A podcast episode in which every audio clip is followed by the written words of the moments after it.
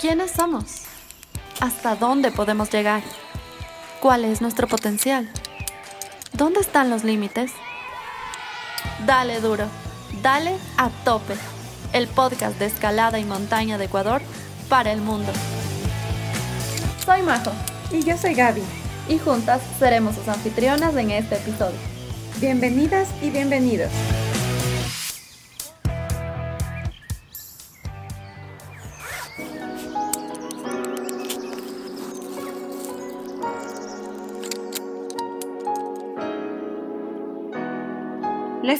Caracteriza por ser un camino que cada uno recorre a su manera. Cada escalador elige los objetivos que quiere cumplir. Daniel El Bagre Carrión en este sexto episodio nos cuenta qué hacer para iniciar un proyecto y cómo disfrutarlo al máximo. Empieza por saber qué quieres. Enfócate. Comprométete con el entrenamiento. Disfruta al máximo del camino. Así de simple y posible es lograr las cosas que sueñas con la súper buena onda de El Bagre. Bienvenido Daniel y gracias por acompañarnos esta noche. Hola, ¿cómo van? ¿Todo bien acá desde la casita del Cojitambo? Aquí tranquilos, disfrutando de, de la noche que está despejadita. Queríamos hacerte unas series de preguntas súper sencillas y así vamos rompiendo el hielo y nos vamos conociendo y poniéndonos a tope.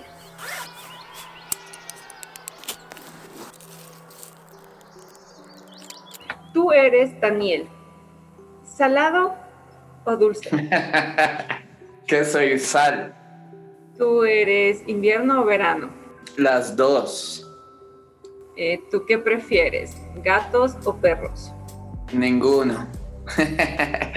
o sea, me encantan los dos, pero prefiero ninguno. Es cosas que no te aten mucho y puedo hacer las cosas más tranquilo.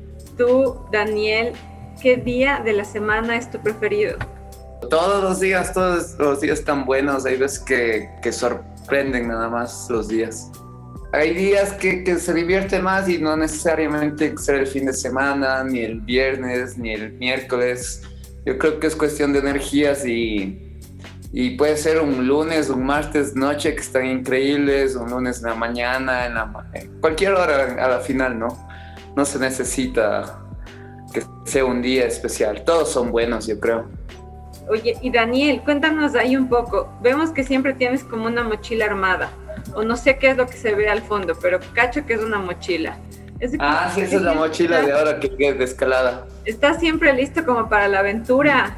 Piensa en lo siguiente, un escenario zombie. ¿Qué debería estar en tu mochila? Una chompa, unas gafas de ley y un shortcito. Qué chistoso. No puedo creer que no vas a llevar ni agüita, ni un atún, nada.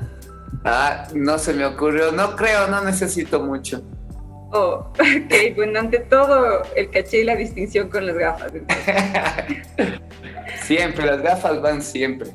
Daniel, cuéntame, ahora sí, en materia de preguntas, ¿quién es Daniel el Bagre Carrión y por qué el Bagre? Soy escalador desde hace más de 25, 26 años. Soy papá. Me gusta escalar siempre. Me gusta saber que puedo hacer las cosas, que todavía estoy motivado, que todavía tengo muchas cosas por hacer y me gusta compartir con mis hijos y con los amigos acá en, el Cojitambo. Me gusta la, la montaña, la naturaleza. Ese yo creo que soy, 100% sí.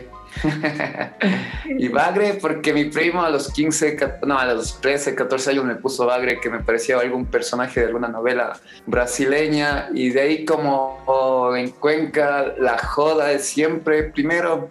Entonces, todos los escaladores me comenzaron a decir Bagre.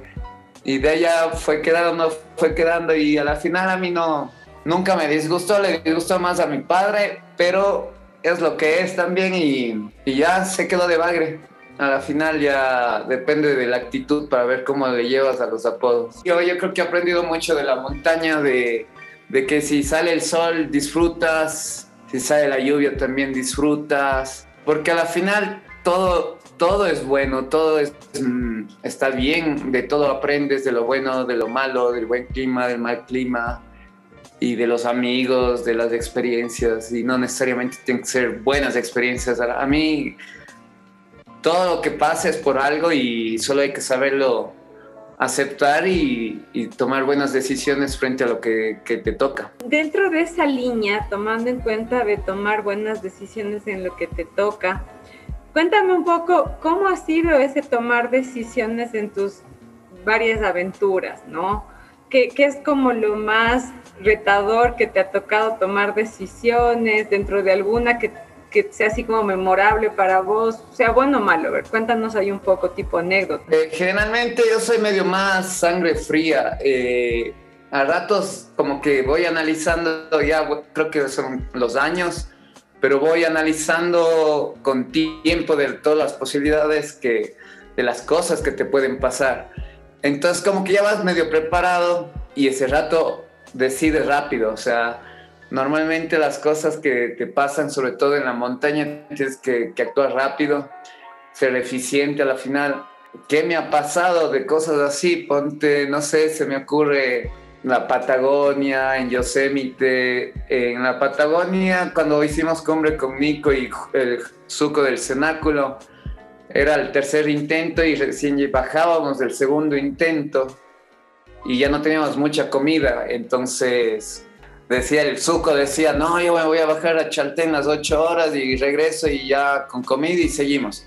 Y eran las 12 del mediodía o 10 de la mañana y, y yo dije, no, o sea, con lo que tenemos tenemos que hacer las cosas, o sea, yo no voy a bajar. Suco como que yo no necesito mucho, eso es para mí bueno y, y malo para el resto, pero no necesito, es como vos me dices del atún o del agua casi siempre yo tengo en mi, en mi mochila lo, importante vendría a ser el equipo de escalada. Yo sé que está malo, que se debería llevar agua y un poco de comida, pero creo que sí me conozco bastante y creo que sí aguanto bastante el maltrato. Y, y ya, pues, entonces hay cosas que como, ponte, teníamos de, de, así como que ya si no nos quedaba comida en la pared, mezclamos un pote de miel con café. Entonces eso me acuerdo clarito que justo faltaban unos, el último largo vertical y de ahí venían como unos 100 metros más, 150 metros de rampa y eran ya las 8 de la noche, 7 y media de la noche, pero todavía había luz allá. Entonces nos metimos los dedos así, nos zampamos varias varios dedos de, miel con café. A la final eso fue energía pura y nos ayudó bastante. Igual esa vez que hicimos cumbre, si contamos las horas, creo que estuvimos como despiertos eh, como 60 horas a la final. O sea, de ahí en la bajada de los rapeles íbamos medio cerrando los ojos un poco hasta que llegue el otro a la estación, pero a la final fueron como 60 horas en el que estuvimos ahí despiertos, aguantando hasta, hasta que llegamos al pueblito, al Chaltén, luego de hacer la cumbre. Y de ahí me acuerdo clarito que nosotros llegamos dos, dos de la mañana, tres de la mañana y, y al día siguiente igual me levanté a las seis, siete de la mañana como a ir a visitar a los amigos, a los vecinos, como a celebrar el momento, sí. dormimos poquito, sí. Pero yo creo que es eso nada más de, aceptar las cosas y, ponerle ganas. Eso me parece que uno va aprendiendo en, en, la montaña. O sea, es como... A la final la vida mismo es así, en el que tiene, hay días lindos, días malos, pero hay que ponerle ganas, hay que ponerle actitud y saber disfrutar de todo. Qué lindo mensaje, qué linda anécdota. De alguna forma siento que eso hace que varias personas con las que hemos conversado, de hecho Nico nos acompañó en el tercer episodio, me hablaba de ti con ese sentimiento, ¿no? Porque tú eres alguien que empuja, que motiva un montón y creo que por ahí va la cosa, ¿no? Tienes como esa actitud de llevar a hacer cosas que a veces uno se bloquea o uno piensa en la inseguridad y en el miedo y tú es como, vamos, vamos, dale, hágale. O sea, es como, si allá iba mi siguiente pregunta, ¿no? ¿Cómo te hace sentir eso de de ser como el promotor, en algunos casos hasta el productor de muchos sueños de varias personas que han estado a tu lado. Hay muchas personas que gracias a ti han hecho cosas inimaginables. Por eso es que te dije al inicio que eres un rockstar de la No creo que sea un rockstar, solo creo que me gusta mucho lo que hago y me gusta compartir con todos y, las cosas que he vivido con los amigos en la montaña. No necesitas pasar más de, de 10 horas, de un día, sino que ya cuando estás en la montaña es tan intensa la cosa que te conoces muy bien y compartes muchas cosas y, y te quitas también bastantes cosas de, de, tu cara, como, como ponte ir al baño, no sé, en, en, la montaña, en el capitán sobre todo, haces al lado de, de tu amigo y, y, te estás ahí echando pedo, estás cacando, oliendo todo, entonces hay cosas como que te abre la mente y a la final te encuentras como eres, ¿no? Con las otras personas. Y esas sensaciones, esas experiencias, esos sentimientos, esas energías, te hacen que te acerques más a las personas. Y ponte yo con Nico, le conozco muchos años, con José también, con el Hoover, no he compartido mucho, pero la última vez que estuvimos en Yosemite hace dos, tres años también es un personaje muy bacano, muy chévere. Y creo que todos eh, nos identificamos porque seguimos soñando, seguimos queriendo más. A la final es por uno las cosas que hacemos, pero, pero siempre estamos abiertos a, compartir con el resto de personas y estoy muy agradecido de, ser parte de, la escalada de aquí del país y siempre le, le he visto como yo a, Ecuador como que la base, como el centro de, de actividades de todo, de mi escalada en general. O sea, yo tengo mis proyectos aquí, tengo proyectos fuera, pero a la final quiero que, siga creciendo yo la escalada acá. Yo he estado en, la escalada de competencias y he estado en la montaña. Siempre me ha gustado la, montaña y, siempre me ha gustado las paredes verticales. Eso es lo que más me ha gustado. Es como, como la sensación de estar en el vacío. Y sí he pensado un poco de lo que dices, de ir motivando a la gente, pero es porque ellos también te muestran esa energía, esas ganas, también como que aprecian eh, esas sensaciones de cuando vos estás en, el, en, el, mundo vertical. Entonces como que se identifican contigo y vos te identificas con ellos y es chévere ir viendo el proceso. A mí me gusta mucho eso y, y, y, me llena bastante. Sí, es que es lindo compartir eso con mucha gente, o sea, es con todas las edades. Yo ya tengo 43 años y todavía me siento como de 25, 26. Entonces me llevo bien con todas las edades, o sea, me gusta bastante, me gusta bastante estar con hombres, con mujeres, de todas las edades y, mostrar que, que, que, todo es posible, solo depende de ti a la final, depende de, de cuánto te gusta y cuántas ganas tienes que, eh, quieres hacer las cosas, o sea, los sueños están ahí y como dice un amigo, es como el José Cobo, el gringo, es una frase de un video que hicimos ahí hace años, es como mucha gente te dice, no, ya cumpliste tu sueño, ahora sí ya puedes regresar al trabajo, a la oficina y, y lo que él decía es clarito, es decir, no, los sueños nunca se acaban, entonces para mí es un, sueño es el motor de todo y para seguir entrenando, para seguir haciendo las cosas,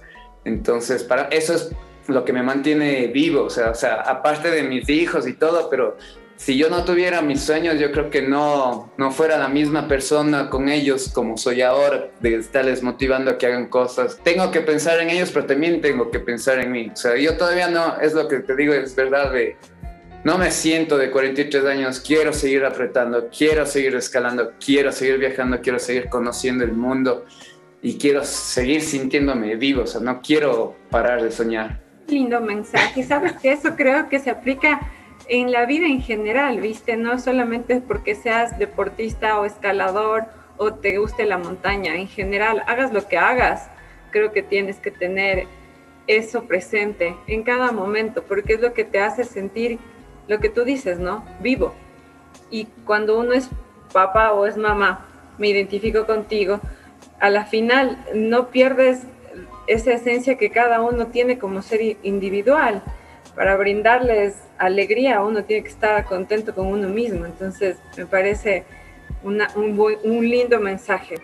Sí, a mí me gusta eso, sobre todo ahora con mis hijos y también a, todo el mundo, en realidad, a todos de la escalada, de todos los amigos. O sea, es como, estamos aquí y tenemos que disfrutar al máximo lo que estamos aquí, o sea, y ahora más, o sea, yo siempre le he sentido que, que tenemos que disfrutar cada día que estamos aquí, cada minuto, o sea, dentro de lo posible también, porque al final tenemos que seguir ciertos lineamientos para seguir cumpliendo las responsabilidades que tenemos aquí con otros, sobre todo cuando eres papá. Hay que disfrutar cada minuto que estamos aquí, o sea, yo le he sentido siempre, no sé, a la, a la muerte yo le tengo aquí presente siempre, o sea, y eso me motiva más a disfrutar más la vida, o sea, quiero vivir más, no quiero morirme, o sea, o si quiero morirme que sea rápido, pero que no me entere también. Pero antes decía que haría morirme en la montaña, pero es como que hago las cosas porque me, me, hacen sentir bien. Entonces, y ahora con esto de la pandemia, yo creo que mucha gente se dio cuenta de eso y comenzó a disfrutar más su vida y pensar más en, en lo que quieren ser, en lo que quieren hacer o lo que les hace sentir bien. Entonces, hay que seguir soñando nada más y, ponerse las pilas. Y en ese sueño y en ponerse las pilas, Daniel, primero me late que tú ya has paseado por el capitán entre unas cuatro o cinco veces ahí corriendo. Sí, más o menos he estado esas veces allá, sí. Wow. Eso, me, eso me, pone a pensar en que has estado transitando como que ya fuera tu, tu montaña. Esa es una de las cosas que me gusta de los viajes. Hay ciertos sitios que quiero regresar miles de veces. Entre esos es la Patagonia, entre esos es Yosemite. Y, y, me gusta porque ya sabes cómo, es, cómo funciona ese lugar. Entonces, ponte yo a Yosemite, ya sé cómo funciona un poco y siempre te encuentras con uno o dos amigos de antes. O sea, y no es cada año, sino cada dos, tres años. Y es como, es increíble. Solo he compartido un mes hace dos, tres años, pero te sientes tan cercano y a mí me gusta bastante eso. Y de ahí el pueblo, o sea, o o el, sitio de Yosemite es increíble, la roca tan cerca. Basta dar uno o dos pasos y estás en el peligro y uno o dos pasos eres el observador, el turista normal y estás disfrutando también de ver lo que hacen. Eh, la Patagonia es igual, Chaltén es hermoso, también es como que llego y llego a la casa, porque si vas, vas mínimo un mes, yo he estado hasta tres meses metido allá también y me gusta eso, saber que ya sé dónde está el gimnasio, le conozco a él, le conozco al del bar, eso me gusta bastante. Un ambiente súper familiar, súper familiar, súper tuyo. Sí, sí. sí, como que pertenezco al sitio, eso es lo que me gusta, pertenecer al, al lugar.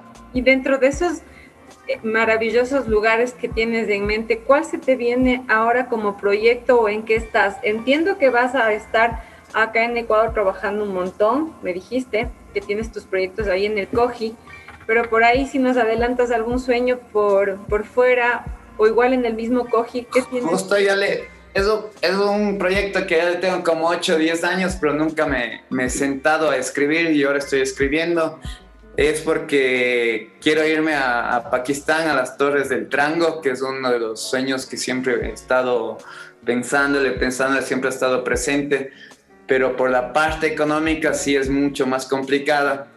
Entonces ahora quiero ver si salen algún auspicio para irme allá el próximo año. Justo sería en estos meses, pero en un año, en 12 meses más. Este es como que digo, tengo que hacerle ahora porque, porque ya los años pasan y pasan facturas. Entonces, yo creo que todavía aguanto unos 10 años más, pero quiero hacerle y disfrútale más. Entonces, como que es ahora. Entonces, justo también le escribí al Nico y el Nico dijo, sí, de una, si sale la plata, vamos de una. Entonces ahí estamos metiéndonos en esto y, y a disfrutar del paisaje porque son unas torres de granito increíbles de 2.000 metros verticales totales y, viene el plus, que es la, la cumbre está más de 6.600, entonces, pero son unas torres y un paisaje que, que, vale la pena estar ahí, ¿no? Entonces, es algo que ando soñando ahora y quiero que se plasme el próximo año ahí. Es lo más, lo más cercano. De ahí, lo otro es seguir escalando, seguir apretando, seguir disfrutando un poco de, de, de, de acá, de la aventura. A mí me encanta Ecuador, me encanta eh, la roca de acá también. Me ha enseñado tanto, yo creo que, que, el cojitambo es lo que le digo a bastante gente. Si vos aprendes a escalar súper bien el cojitambo, que no te digo que escales duro, pero que te muevas bien en un 6C más, en un 7A, te vas a cualquier otra parte del mundo y vas a, poder moverte en cualquier séptimo 7A, 7A más, porque te enseña bastante técnica y, y muchas vías acá también son como que de aventura que los seguros están alejados, entonces también te enseña bastante a, a tener la cabeza fría y a, confiar en ti, porque el hecho cuando se aleja un poquito las, chapas, entonces tienes que como que escalar más suavito y pensar mucho más en los movimientos. Entonces, igual aquí hay muchas vías que faltan por resolver, entonces hay que seguirle dando nada más. Wow, e, e, este, e, aquí tengo varias preguntas, ¿no? De las, de las torres, Trango, que mencionas, me parece súper valioso que nos cuentes un poco cómo haces tú y qué recomiendas para empezar a ponerte un proyecto, ¿no? Me dijiste, Gaby, ya estoy como escribiendo y esto ya está como pasando de mi mente al papel para que se plasme. ¿Qué recomendarías a cualquiera que quiera iniciar un proyecto, así en términos generales, como paso uno, dos, tres o, o recomendación en general? ¿Qué, qué nos puedes ahí contar? O sea, primero tienes que encontrar algo que te, te gustaría hacerlo, ¿no? Tienes que, que, decir, listo, ponte, a mí siempre me, me llamó la atención el capitán, eh, eso lo hice en el 2008 la primera vez, me propusieron se veía tan lejano porque lo máximo que había escalado a la final era el, el Cojitambo, que era 140 metros y no había muchas fisuras. Entonces se veía lejano, pero de ahí, luego de saber qué quieres, debería ser de que deberías comprometerte con el entrenamiento si es que no estás al nivel de lo que quieres ir a escalar. Entonces, ponte si, sobre todo para grandes paredes, depende del estilo en el que quieras escalar. Si quieres en libre, o sea, que encadenar todos los largos, te tocaría entrenar duro. Pero si no, en el capitán igual puedes medio especializarte en lo que es el artificial entonces ser medio bien eficiente con lo que es el manejo de la cuerda, de cuándo soltar, cuándo uh, apretar, de qué seguro poner, de cómo hacer con los mosquetones, con los camalots, con el yumar, con el petate. Entonces todos esos detallitos debes ir como que anotando para saber qué tendrías que ir entrenando y cómo, en qué estilo quieres. Normalmente a mí las grandes paredes, sobre todo en Yosemite, es complicado plantearse decir quiero hacer en libre, entonces es como voy a lo que puedo, lo más que puedo escalo en libre y lo que otro me voy jalando de los seguros, me voy sentando, que a la final lo que me gusta a mí de las grandes paredes es llegar a la cumbre, entonces es como, como un poquito también sacarle de la onda de, de lo que son los top ropes de, o las, en punta las rutas de deportivas de 20, 30 metros en que estás enfocado más en, el grado. A mí me gusta también jugar con el equipo, que yo, yo como digo es como estar jugando con los juguetes de niño grande. Yo creo que si tienes la plata puedes irte a cualquier parte del mundo y, y hacer lo que quieras. O sea, hay muchas cosas que yo creo que en Ecuador, la gente de Ecuador podría hacerlo fuera, pero el limitante es es la plata en realidad. O sea, yo creo que si hay mucho material eh, humano aquí capacitado y con que podrían hacer full cosas. Pero igual hay que también ingeniárselas y no solo eh, decir, no, no tengo la plata y no lo voy a hacer, ¿no? Hay cómo hacerlo, hay cómo hacerlo y solo hay que, que meterle ganas. Qué bacán, qué bacán. Es, suena alcanzable y sin ¿Sí? duda alguna es es solamente cuestión de llevar de la intención, de la intención de hacer algo a esa acción y las cosas van pasando, como tú bien dices, o sea, va a pasar si le pones esa clara deseo, ¿no? Me parece que eso lo podemos tomar como un muy buen consejo para quienes nos queremos ir comenzando a plantear esos sueños sin verlo inalcanzable. Sí, no, solo tienes que saber que te gusta también, porque hay gente que a ratos llegó y, y llegó a la cumbre y, dicen, ah, esto no era como lo que esperaba, ¿no? puede ser, o puede ser decir, o sea, o es muy más difícil de lo que pensaba. No sé, a mí el capitán sí, sí me, sí me parece una de las paredes, o sea, como que vas a sentir ese miedito de verdad de estar en, en, el mundo vertical porque es bien vertical. Es bien diferente escalarte a un... La Patagonia es dura más físicamente en realidad que, que escalada. O sea, eh, a ratos sientes el aire, que, que, la exposición que tienes, pero hay ratos que solo como que solo fluye la escalada, pero no tienes tanto ese vacío porque son paredes un poquito más a favor. Lo mismo es en Francia, eh, fue en las grandes Joraces que es otra pared de unos 1400 metros. A ratos sientes, a ratos no sientes ese aire. Y lo que más es, ponte, me sorprendí es lo que te digo, que a veces te sorprende, sí. Es lindo estar en los Alpes, es hermoso, pero como tiene las cuatro estaciones, también la roca es medio podrida, sobre todo los primeros 200 metros, 250 metros. Vos ves en videos y dices, wow, qué increíble estar en esas paredes, pero al comienzo dices, pero esto está podrido, o sea, es un asco pero también hay que disfrutar de eso, de, de, cómo es la roca, ¿sabes? Entonces, hay que, saber, hay que saber medio aceptar cómo es la roca y, y, meterle ganas también en eso. Y dentro de lo que mencionas, como al final adaptarte, eh, cuéntanos ahí, dentro de ese proceso de adaptación, cómo la mente también se adapta, porque capaz ya, o sea, al cuerpo le entrenaste y todo, pero ¿Cómo haces con la mente tú? A ver, ¿qué, qué super tip utilizas ahí? Ponte, yo creo que cambio de chip bastante en el viaje. Es como, me, me cuesta mucho a mí, me cuesta dejarlo un mes, un mes y medio el, el trabajo, no estás produciendo.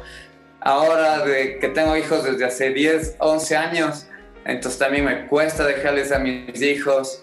Ponte ahora, a mi hija ya está acostumbrada de 11, mi hijo de 9 años todavía sufre, entonces siempre cuando estoy en otro sitio es como que no sé cuándo voy a regresar, entonces es como que voy a aprovechar al máximo, al máximo ese viaje y voy a hacer todo lo que, tenía pensado porque no tengo idea cuándo regreso. O sea, ponte ahora, yo regresé el año pasado a la Patagonia y dije, ah, voy en dos años. Pues ya voy un año y medio y no he viajado. Entonces nunca sabes qué podría pasar. Entonces también me gusta aprovechar al máximo y soy medio bestia porque muchos es como que escalan dos, descansan uno, escalan dos, descansan uno cuando no están en las paredes, ¿no? Sino van a las rutas cortas. En cambio yo es como que escalo cuatro, cinco y ya cuando no mismo puedo descanso. No sé, me apasiona tanto, tanto que, que quiero seguir escalando hasta, hasta que ya no pueda. Hay un amigo alguna vez en este viaje a Francia, Lenny, me acuerdo que me dijo, no toda en la vida es escalada. Digo, ¿y qué, quieres hacer aquí? Digo, si esto es el paraíso, o sea, ver tanta roca y diferente y alta y todas rutas nuevas para una, entonces es como, no importa, puedo irme a montar mi seda de 500 metros, pero quiero disfrutar ese momento en esa montaña. Y de ahí ya pierdes también el sentido de la altura. Entonces ya aprendes a disfrutar de, estar ahí nada más. No sé, es como aquí en el Coji, vas 10 escalas en la zona de Haichay Alta, hay unas deportivas lindas. Al final es lo mismo estar en el piso que allá, o sea, en cierta manera. Más lo complicado es lo mental, ¿no? Porque al final el arnés es el que siempre usas, la cuerda que siempre usas, el nudo que siempre te haces, las chapas están buenas. Entonces es como, ya vine a escalar acá, voy a disfrutar también, ¿no? O sea, no puedes estar ahí buscando la quinta pata para, para no hacer las cosas. Ya pagaste, te diste el tiempo, entonces disfruta. Algo que de seguro no puedes hacer en la, roca es pegarte una farrita y un baile en la roca. A ver, cuéntanos si es que has bailado en la roca. Mm, por suerte no necesito de muchos aditivos para hacerme fiestas. Entonces sí, sí puedo decir que he bailado unos 5, 10 minutos en, en la pared. ¿En serio? la primera vez. Una anécdota así de una salsita en la roca. Eh, la salsita está complicado, pero el, el tecno sí va bien. En, Yosemite, la segunda vez que subí, que subí con el Cenáculo y con Jack, con ellos me acuerdo que habían unos, unos amigos brasileños que nos iban a alentar siempre al final del día y me acuerdo que nos fueron a hacer una fiesta de, o sea, nos gritaban, ¡Hey, Ecuador! ¡Hey, Bagre! ¡Cenáculo! Y se escucha clarito en la noche porque ya no hay eh, carros ni gente. Entonces escuchas ahí tú y, y, yo siempre soy medio fanático también de la música, entonces llevo un parlantito siempre. Entonces justo nos emocionamos y prendimos las linternas con el intermitente y nos pusimos a bailar unos cinco minutos, celebrando y gritándole a, los amigos que estaban allá abajo. Entonces, no, sí hay cómo. Oh, qué bacán, qué bacán. Eso, eso es una pura diversión. O sea, sí es divertido. A mí sí me encanta mucho estar ahí. Es estar donde quieres estar y, y son unos espacios tan chiquitos que no puedes moverte, estás colgado ahí que, es lindo, es lindo estar ahí. O sea, si estás en el lugar que quieres estar, no necesitas más. O sea, yo con la cuerda, el arnés, la cinta, los cámaras en una roca me siento completo a la final. Se, nota claramente, veo en tu, en tu rostro y veo en tu actitud y lo único que haces es como, vaya y coja sus cuatro cosas y, y, disfrútele la vida, que eso es lo único que nos vamos a llevar. Claro, sí. A final estamos aquí para, para sentir, para tener experiencias y tratar de hacer lo mejor que podamos con, con nosotros y con el resto también, ¿no? Dentro de esa parte, como para ir cerrando, porque me encantaría seguir te preguntando una y otra cosa más, pero nos vamos a extender si quieren una hora y media. ¿Cómo, cómo, cómo, cómo te entregas a, a, dejarnos quizás ese mensaje para, para cerrar este lindo episodio? De verdad que escucharte solamente me hace pensar en que nada es imposible y que solamente hágale, hágale. Yo que estoy iniciando en este maravilloso mundo, me motiva tanto escucharles. De hecho, ese fue como la razón de ser de dar este espacio, porque decía, hay tantas cosas que todos tienen para contar y que a veces cuando uno está iniciando o simplemente quiere atravesar algún proceso que se relaciona con lo que tú ya has vivido, pues eh, estar ahí escuchándoles hace que digas, ah, mira, hay alguien más que vivió eso o que me puede enseñar esto o ya, simplemente es posible. Gracias, gracias Daniel. O sea, de verdad, gracias por todo lo que haces por este mundo de la escalada. Muchas gracias también. Y lo que les podría decir es que lo más difícil es saber qué quieres hacer de tu vida, que te llena. Entonces tratar de encontrar lo más pronto posible. Yo sé que, que el camino también es, es lindo todo, pero mientras más pronto sepas, vas a disfrutar por más tiempo. Y ya cuando sepas qué quieres, solo tienes que, enfocarte en eso y disfrutar. Y, bueno, tiene sus, sus, tiempos que tienes que entregar esfuerzo, también a cosas a cambio, pero a la final si te llena lo que está haciendo está todo bien, no es un sacrificio, ¿no? O sea, ponte... Yo amo a mi familia, pero soy antifamilia, o sea... pero mi familia es contenta porque sabe que estoy bien, o sea, es complicado eso en otras familias, sobre todo acá en Cuenca, que son más tradicionalistas, que tienes que estar en las fiestas y eso. Pues yo creo que, o sea, eso es lo que veía de, de mi padre y veo también de mi madre. A la final ya son tantos años que, que, al comienzo me decían, y piensa que de eso va a vivir. Yo a la final no me preocupaba si vivía o no de la escalada. Solo me preocupaba en escalar, en disfrutar, estar en la montaña, en caminar, que es como aprendí también, aprendí más acampando, caminando y luego escalando, porque en, mi época no había muchas rutas.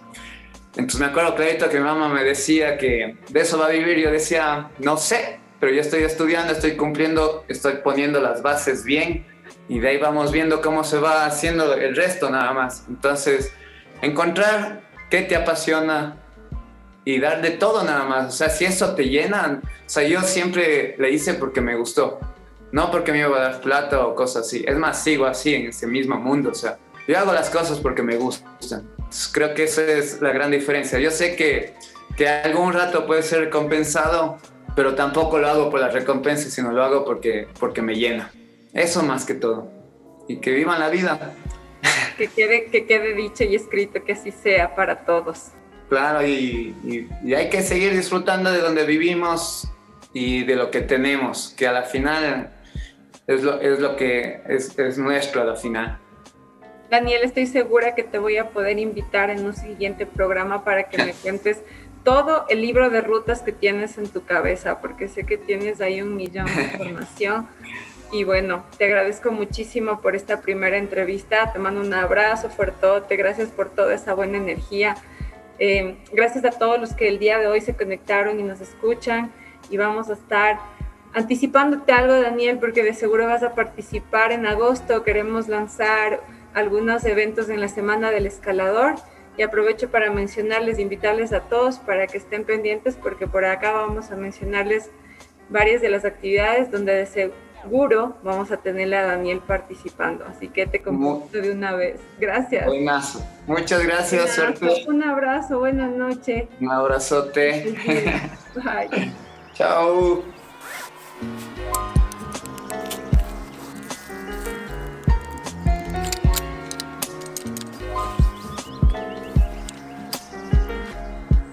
Queremos agradecer a todos y todos quienes hacen posible a Top.